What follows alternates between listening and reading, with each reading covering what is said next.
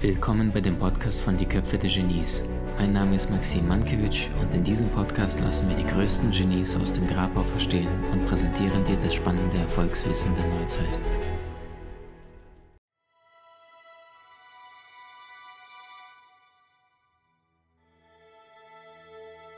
Wie schaffst du es, dein Potenzial bewusst nach außen zu bringen? Wie schaffst du deine Gaben, deine Talente, deine Fähigkeiten bewusst mit der Welt zu teilen und das Hamsterrad zu verlassen? Und ich würde gerne mit diesem Gentleman hier vorne beginnen. Und sein Name ist Albert. Die meisten kennen sein Gesicht. Albert Einstein. Und was die meisten allerdings nicht wissen, ist, als der Mann damals verstorben ist, das war ähm, glaube 1955, April müsste es gewesen sein.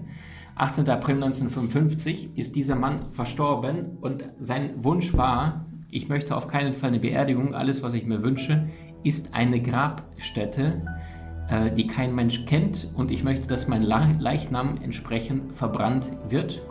Vorher wird er natürlich entsprechend ähm, an einen, äh, das müsste ein Pathologe sein, an einen Mann abgegeben, der entsprechend äh, ja, den Leichnam inspiziert und, und äh, analysiert. Und äh, dann kam heraus, dass er an Aneurysma starb und ähm, der behandelnde Mensch damals, das war Thomas Harvey, das war der Pathologe damals, der hatte damals diesen äh, verrückten Einfall, das Gehirn von Albert Einstein zu stehlen und hat es entgegen seiner Anweisung gemeinsam mit den Augen von Albert Einstein aus dem Schädel rausgenommen. Der Diebstahl ist natürlich nach ein paar Tagen dann aufgefallen, ähm, obwohl der Leichnam bereits verbrannt worden ist und an eine Geheimstätte dann entsprechend ausgeschüttet wurde, die Asche. So, und Ergebnis daraus war, dass äh, der Pathologe, also dieser Thomas Harvey, der den Diebstahl begangen hat, zu dem Sohn von Albert Einstein hin ist und hat auf ihn eingeredet, eingeredet, eingeredet, äh, bis er ihm eine Erlaubnis ähm, abgeknüpft hat, dass er mit dem Gehirn seines Vaters entsprechend äh, handhaben kann, weil er der Frage nachgehen wollte, was macht denn so ein Jahrtausend-Genie wie Einstein anders als so viele andere Menschen da draußen? Und ähm, der hat das Gehirn in 200 Stücke äh, aufgeteilt und das Ergebnis war, dass ähm, das Gehirn nicht besonders spektakulär war, außer das Corpus callosum, das ist der, der Balken, der zwischen den beiden Gehirnhälften äh, das Ganze verbindet, also rechte und linke Gehirnhälfte verbindet, Corpus callosum, bei dem Einstein etwas dicker war als beim durchschnittlichen Mensch, ich glaube 10, 15 Prozent. Also das heißt, er war emotional und mathematisch und dadurch konnten seine Gehirnhälften besser miteinander kommunizieren. Allerdings ansonsten war das recht unspektakuläre Geschichte. Und die Forscher unserer heutigen Zeit sagen, dass dein Gehirn und mein Gehirn im Vergleich zu Albert Einsteins zu 99,6% identisch sind. Wusstest du das?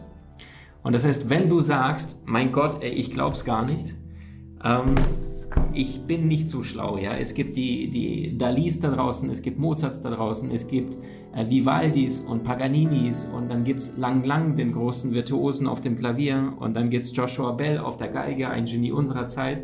Allerdings, ich bin das all das nicht. Dann sage ich die Frage, bist du sicher? Weil die große Erkenntnis, die ich gewonnen habe, ähm, es gibt ja diese Studien, die untersucht haben, was passiert mit Menschen, die ähm, äh, einen IQ-Test machen. Und dann haben sie diese Menschen in zwei Gruppen aufgeteilt. Die eine Gruppe, die durfte sich fünf Minuten lang mit Wörtern bilden befassen, die zweite Gruppe auch. Allerdings waren das unterschiedliche Wörter. Bei der ersten Gruppe waren da bereits 30 äh, Wörter standen da zum Thema äh, Bauarbeiter, äh, Dreck, äh, Arbeit, Straßenlärm und, und, und. Und dann sollten Menschen fünf Minuten lang mit diesen Wörtern Sätze bilden, die dort bereits standen auf der Liste. Zweite Gruppe hatte dort ausschließlich Dali, Mozart, Einstein, Michelangelo, Donatello, Raphael, Tizian, also nur die großen Künstler, Maler, Virtuosen, Weltstars, Genies. Nach fünf Minuten Ergebnisse fertig. Beide Gruppen werden in die Q-Test reingeschickt. Wer schneidet besser ab? Gruppe Nummer zwei und zwar deutlich. Bis zu 40% Unterschied. Warum? Fünf Minuten lang in deinem Bewusstsein dich auseinandersetzen mit den klügsten Köpfen der Welt. Deswegen heißer Tipp an dieser Stelle, sammel Wissen wie verrückt. Wenn du eine gute Idee hast, mindestens ins Handy reinklatschen. Wenn du dir nicht sicher bist, ist es eine gute oder nicht so gute Idee, Egal, Hauptsache übernehmen, notieren, sammeln, nicht jetzt schon die Idee runterbewerten.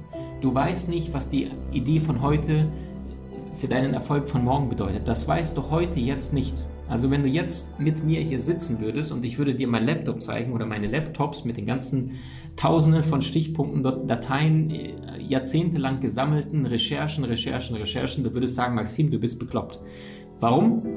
Ich habe irgendwann für mich erkannt und verstanden, wie Einstein gearbeitet hat, also nochmals dieser Gentleman hier vorne. Und die Erkenntnis daraus war, Albert Einstein, wie all die anderen großen Künstler, auch Thomas Edison, die haben sehr, sehr viel runtergeschrieben. Thomas Edison hat beispielsweise das Ganze im Querformat gehandhabt. Sowohl Thomas Edison als auch Da Vinci als auch Einstein, die haben permanent Dinge runtergeschrieben. Und das heißt, Einstein hat beispielsweise diesen Trick angewendet. Der hat jedes Mal Kreide sich geschnappt und auf einer Tafel alles vollgeschrieben. Und jetzt hat er den großen Vorteil, dass er seinen eigenen Ideen, seinen eigenen Gedanken beim von außen quasi, also das heißt, der hat seine Gedanken von innen nach außen gebracht auf eine Tafel und konnte jetzt seinem eigenen Gehirn beim Denken zuschauen, indem er seine eigenen Gedanken nach außen gebracht hat auf eine Tafel und jetzt diese weiterentwickeln konnte, weil diese jetzt nicht geblockt waren im Gehirn beim Denken. Ich hoffe, ihr versteht, worauf ich hinaus möchte. Also Ergebnis, ähm, wenn du heute Ideen hast und du bist dir nicht sicher, ob die gut ist oder nicht, schreib's auf und lass sie irgendwo auf deinem PC, am besten du bündelst es und sammelst es, sammelst das Ganze. Ich habe wahrscheinlich mittlerweile 60 Dateien auf meinem äh, Laptop, der ein paar hundert Euro gekostet hat, aber das Wissen aus meiner Sicht daraus ist ein paar Millionen Euro wert.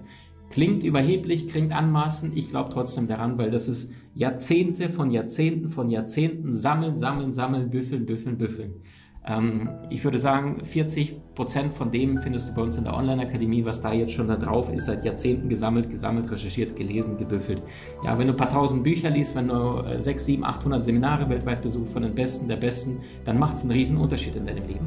So, und jetzt ist die Frage, wie gelingt dir ein besseres Leben?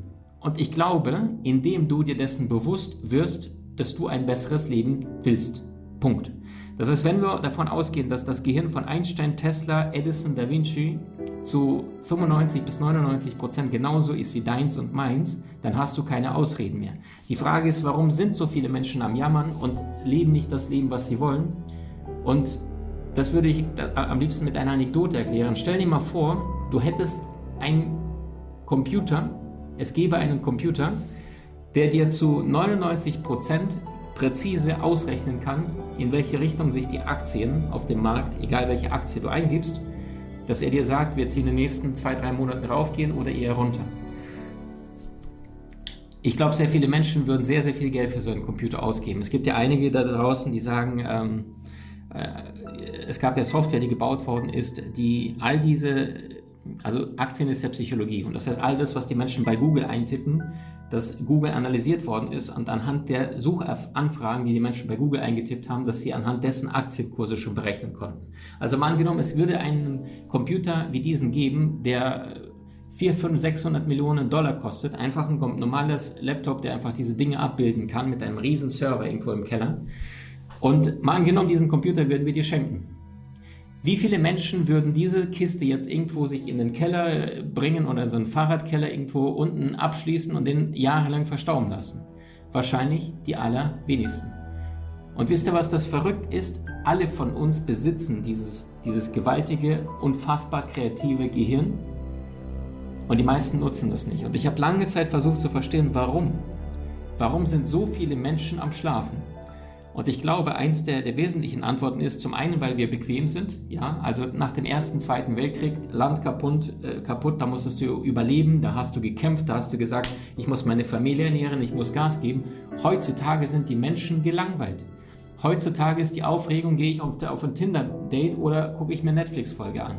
Und das ist, solange das deine Realität ist, die Realität der Schafe, wie ich sie nenne, des, des Durchschnitts, des äh, angepassten Lebens. Es gibt ja so ein Bild, Bild in Bild, zwei Bilder übereinander.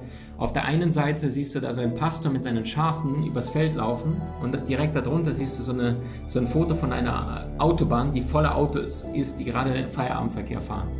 Ähm, und dann ist dazwischen so eine Sprechblase, äh, nur mit dem Unterschied, dass wir denken, wir hätten eine Wahl. Und die Frage ist, Gehirnbesitzer oder Gehirnbenutzer, sagt eine sehr geniale Frau äh, namens Vera Birkenbiel. So, und das heißt, obwohl wir alle dieses gewaltige, unfassbar kreative Gehirn haben, gleiche Werkzeuge wie die größten Genies aller Zeiten, sind wir derart durchschnittlich. Und die Hauptursache ist zum einen, weil wir es nicht müssen. Also der Mensch, der ist so gepolt, wenn er muss, dann, dann macht er es. In Worten von Mark Twain, gäbe es die letzte Minute nicht, würde niemals jemals etwas fertiggestellt werden. Und zum anderen, warum die meisten Menschen ihre Optionen, ihre Gaben, ihre Talente, Fähigkeiten nicht nutzen, ist, weil es umsonst ist. Jeder von uns kriegt so ein Gehirn. Stell dir mal vor, äh, irgendwann in der Zukunft, äh, wovon ich äh, total überzeugt bin, also spätestens in 120, 200 Jahren gibt es wahrscheinlich so Chips, da kannst du dir ganze Software wahrscheinlich Update drauf machen und dann kannst du gleich 12, 16, 18 Sprachen und dann kannst du Karate und, und, und, und, und. Also wie in diesem Film Ohne Limit. Wenn du den gesehen hast, fand ich sehr, sehr schön. Und das heißt, wir wissen dieses wundervolle, krasse Geschenk einfach nicht zu schätzen. Und aufgrund dessen, weil wir denken, naja, ich bin Durchschnitt, ich habe ein durchschnittliches Potenzial, handeln die Menschen deutlich weniger.